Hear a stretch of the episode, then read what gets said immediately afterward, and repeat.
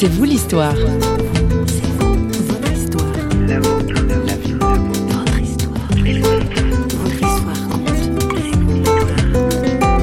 Quand on passe par des situations personnelles euh, telles que moi, des, des problèmes de santé, de maladie, etc., ou par le chemin de la toxicomanie et autres, qu'on soit parent ou l'enfant qui est dans la crise, il y a de l'avenir, il y a de l'espoir. Qu'un cœur brisé qui est capable de comprendre le désarroi, la solitude ou la souffrance d'autrui. Bonjour, bienvenue dans C'est vous l'histoire consacrée à Marc Fru, l'auteur de ces quelques lignes tirées de son livre Rose des neiges. L'invité de C'est vous l'histoire a plusieurs cordes à son arc. Après une formation de mécanicien de précision, ce Suisse d'une cinquantaine d'années a suivi des études dans un institut biblique pour devenir pasteur. Sa facilité de contact avec les jeunes, notamment les délinquants ou toxicomanes, l'amène ensuite à se former en tant qu'éducateur spécialisé. On fait connaissance au micro de Christine Raymond. Personnellement, j'ai été très atteint dans ma santé physique à l'âge de 14 ans et peut-être face à l'incompréhension que je rencontrais, j'ai développé un côté euh, qui m'ouvrait à la souffrance et à la douleur d'autres personnes et à son mal de vivre. Et j'ai exploré un petit peu ça davantage. J'ai une sensibilité pour des choses. euh, Il y a des gens qui sont hypersensibles pour des fleurs, pour, des, pour certains domaines, et de la musique. Moi, j'ai cette sensibilité pour les personnes qui sont dans la toxicomanie, qui sont dans la difficulté. Et je trouve que c'est hyper important qu'on aide ces jeunes à trouver et entrer dans une vie professionnelle.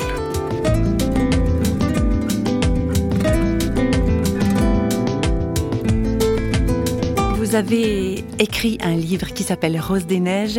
C'est le fruit de, de recherche. Qu'est-ce qui vous a poussé à écrire ce livre en fait? Alors, euh, quand j'ai terminé ma formation d'éducateur spécialisé, j'ai parlé prévention. Et le, le responsable, euh, il a tout de suite dit, mais sûr, il faut surtout pas faire de prévention, parce que plus il y a de gens qui sont à côté de la plaque, plus on a de chances d'avoir du travail. Et plus il y a de jeunes dont on doit s'occuper, plus vous avez des chances d'être responsable, chef de groupe, etc.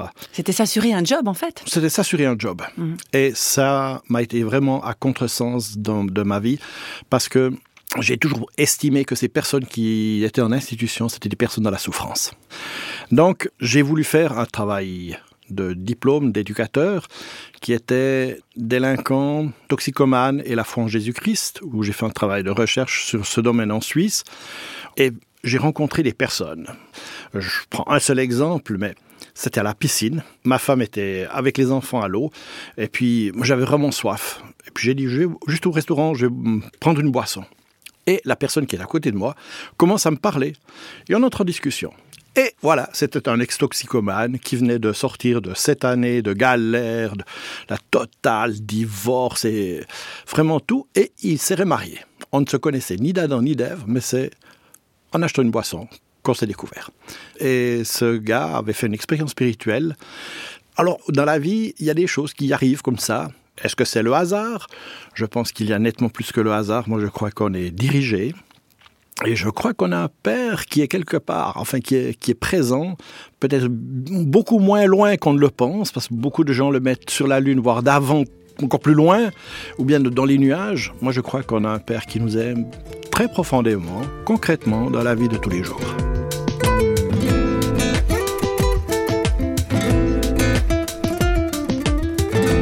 Alors on vous sent proche de ce Dieu, ce Père dont vous venez de parler. Comment est-ce que vous êtes entré en contact avec lui? Alors ça, c'est une longue histoire. donc, euh, j'ai eu d'énormes problèmes de santé. Donc, j'ai une insuffisance cardiaque et une insuffisance pulmonaire qui a été détectée à l'âge de 12-13 ans. Et à l'âge de 16 ans, j'ai eu une opération très grave. À cette époque-là, dans les années 70, euh, c'était encore des questions de est-ce qu'on va se réveiller après l'opération? Et surtout il ne savait pas du tout comment mon cœur réagirait face à l'intervention. Et face à tout cela, j'ai été vraiment découragé. J'ai plongé dans les notes à l'école, c'était la dépression. Vraiment, je ne voyais pas d'avenir. Et dans cette période, j'ai été voir le gourou Maharaji et lui m'a dit ben, qu'il ne pouvait absolument pas m'aider. J'ai été voir une chiromancienne, personne qui lit les lignes de la main. Elle m'a presque renvoyé, mais j'étais avec une autre personne et elle a dit, mais euh, vous avez de toute façon une euh, ligne de vie très courte. Alors j'avais entendu les médecins qui disaient à ma mère, mais votre fils ne dépassera pas l'âge des 20 ans. Alors, euh, ligne de vie très courte, les 20 ans, tout se confirmait, j'avais pas d'avenir. Et c'est une euh, collègue qui m'a dit, mais écoute, nous on est un petit groupe, on est des 5-6 chrétiens, on s'est rencontrés dans un camp, on aimerait faire un groupe de jeunes, est-ce que tu es d'accord de venir? Bon, de toute façon, euh, j'ai rien à perdre. Donc, je suis allé à ce groupe de jeunes, et là, il y a un gars qui a parlé, et il a parlé combien dans la technique, il travaille sur les chronomètres. Il dit, mais des fois, je prie, quand j'ai des problèmes, je prie. Tout d'un coup, la nuit, je me réveille et Dieu me révèle le problème et on arrive à résoudre. génial, mais le gars, euh, il a une foi géniale. Mais c'est ça qu'il me faudrait comme Dieu. Parce qu'il est pas loin, il est proche et tout. C'est formidable. Et ce soir-là, j'ai demandé que Dieu, que s'il est vraiment vivant, s'il veut être avec moi, euh, ben, qu'il me montre quelque chose. Et les quatre jeunes étaient là, en train de prier. Il y avait une Bible sur la table. J'ai pris la Bible, je l'ai ouverte. Et il y avait ce verset de Jean 27 qui disait Je vous donne la paix, je vous donne ma paix, pas comme le monde donne. Alors pour moi, c'était l'assurance que Dieu était avec moi et qu'il veillerait sur moi. J'avais plus à m'acquitter. J'avais vraiment cette euh, assurance que Dieu serait avec moi. Et J'étais opéré, ça s'est très bien passé, je suis en pleine santé, j'ai été complètement guéri, en absolument totale bonne santé. Donc une ligne de vie qui s'est sensiblement allongée. Alors j'estime que tout ce qui dépasse euh, les 20 ans, c'est la grâce chaque jour depuis mes 21 ans. Donc je, je trouve que c'est un jour de plus que Dieu me donne pour vivre. Et c'est avec beaucoup, beaucoup de joie que j'ai pu avoir euh, non seulement des enfants, mais des petits-enfants. Je trouve ça absolument super parce que chaque jour est un jour de grâce. Jamais trop tard pour repartir à zéro. Jamais trop tard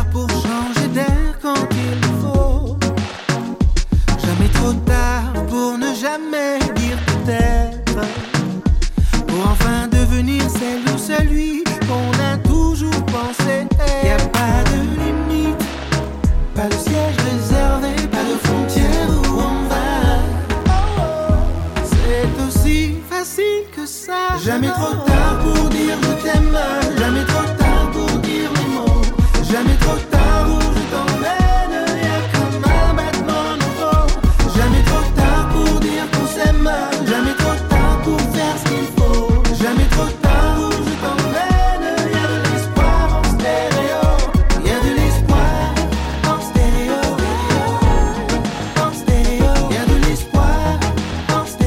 à votre, votre travail.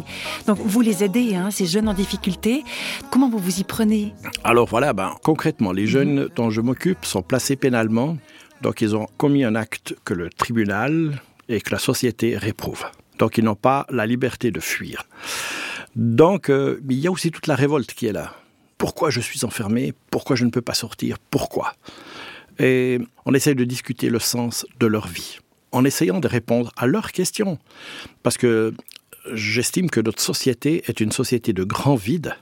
Euh, lorsque je discute avec certains adolescents, mais ils ne voient pas le bout de leur nez. Euh, ils ont souffert l'école dans le sens qu'ils n'ont jamais compris pourquoi ils devaient faire ça. Et puis la raison des communications sociales et tout. Alors on travaille là-dessus.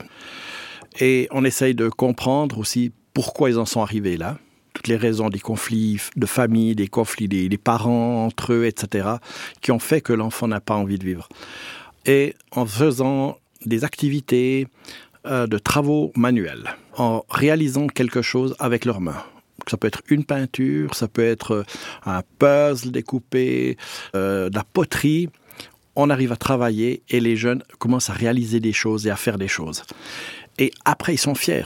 Je me rappelle un jeune qui avait découvert la poterie et puis qui avait fait quelque chose de pas mal et on avait fait des émaux de pierre et il avait mis ça dessus. Il a dit, mais c'est incroyable.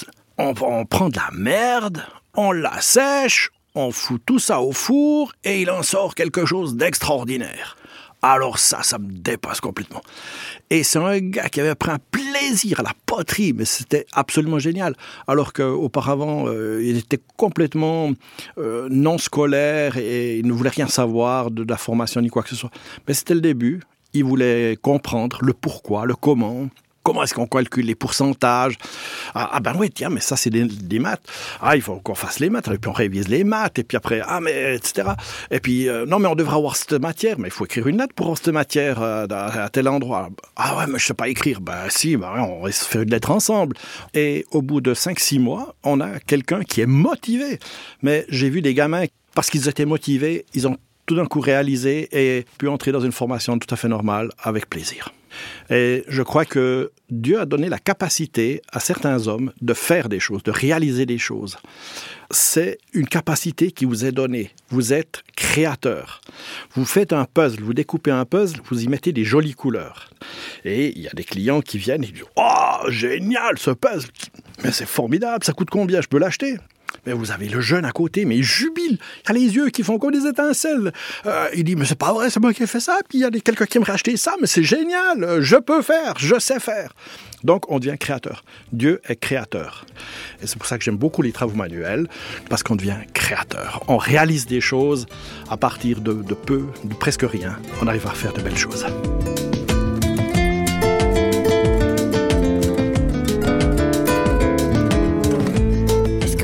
Raconter euh, l'anecdote du titre du livre, Rose des Neiges, parce qu'il y a une belle histoire là derrière. Oui, euh, Rose des Neiges, ma mère m'avait, euh, quand j'étais petit, dans, on habitait une ferme, ma mère m'avait envoyé chercher des fleurs pour Noël. Dehors, il y avait de la neige, il faisait froid, je voyais absolument pas la possibilité d'aller chercher des fleurs. Et effectivement, ma mère est sortie. Elle est allée gratter, gratouiller un endroit, puis elle a trouvé ces roses des neiges. Donc, euh, bornigère, très belle fleur blanche, magnifique, qui était sous la neige et puis qui pousse donc jusqu'à des températures assez fraîches. Et elle les a coupées, les a mis à, l'intérieur et en très peu de temps, donc on a des magnifiques, trois magnifiques roses des neiges qui ornaient la table de Noël. Alors, même quand il n'y a pas d'espoir, que c'est l'hiver, que c'est froid, qu'il n'y a plus aucune chance, eh bien l'espoir est là. L'espoir représenté par cette rose des neiges qui vient dans le froid. Et je crois que cette rose des neiges, on l'appelle aussi rose des Noëls dans certains pays. Et je trouve que c'est tellement formidable, cette fleur qui, représente aussi le Christ dans nos vies quand on passe par des situations, que ce soit personnelles, euh, telles que moi, des, des, problèmes de santé, de maladie, etc., ou bien par le chemin de la toxicomanie et autres, qu'on soit parent ou l'enfant qui est dans la crise, il y a de l'espoir, il y a de l'avenir et il faut s'adresser à la bonne personne. Jamais trop tard pour encore un autre. Jamais trop tard pour oser porter sa vérité. Jamais trop tard pour être le père qu'on n'avait pas. On n'est jamais trop vieux pour se payer le luxe de refaire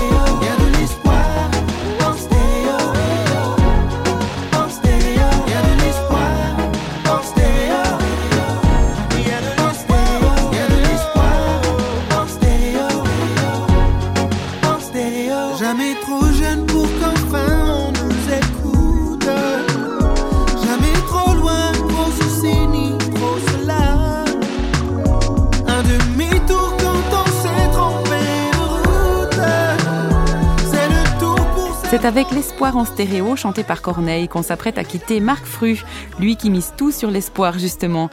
Il n'y a pas de cause perdue, c'est ce qui transparaît dans son livre Rose des Neiges, édité et diffusé par Jordi Essa en Suisse. Cette émission vous a plu, vous aimeriez la réécouter, la partager ou alors en découvrir d'autres? Pas de souci, vous nous rendez visite sur parole.ch ou sur notre fanpage Radio Réveil via Facebook. On vous y accueillera à bras ouverts. Allez, bye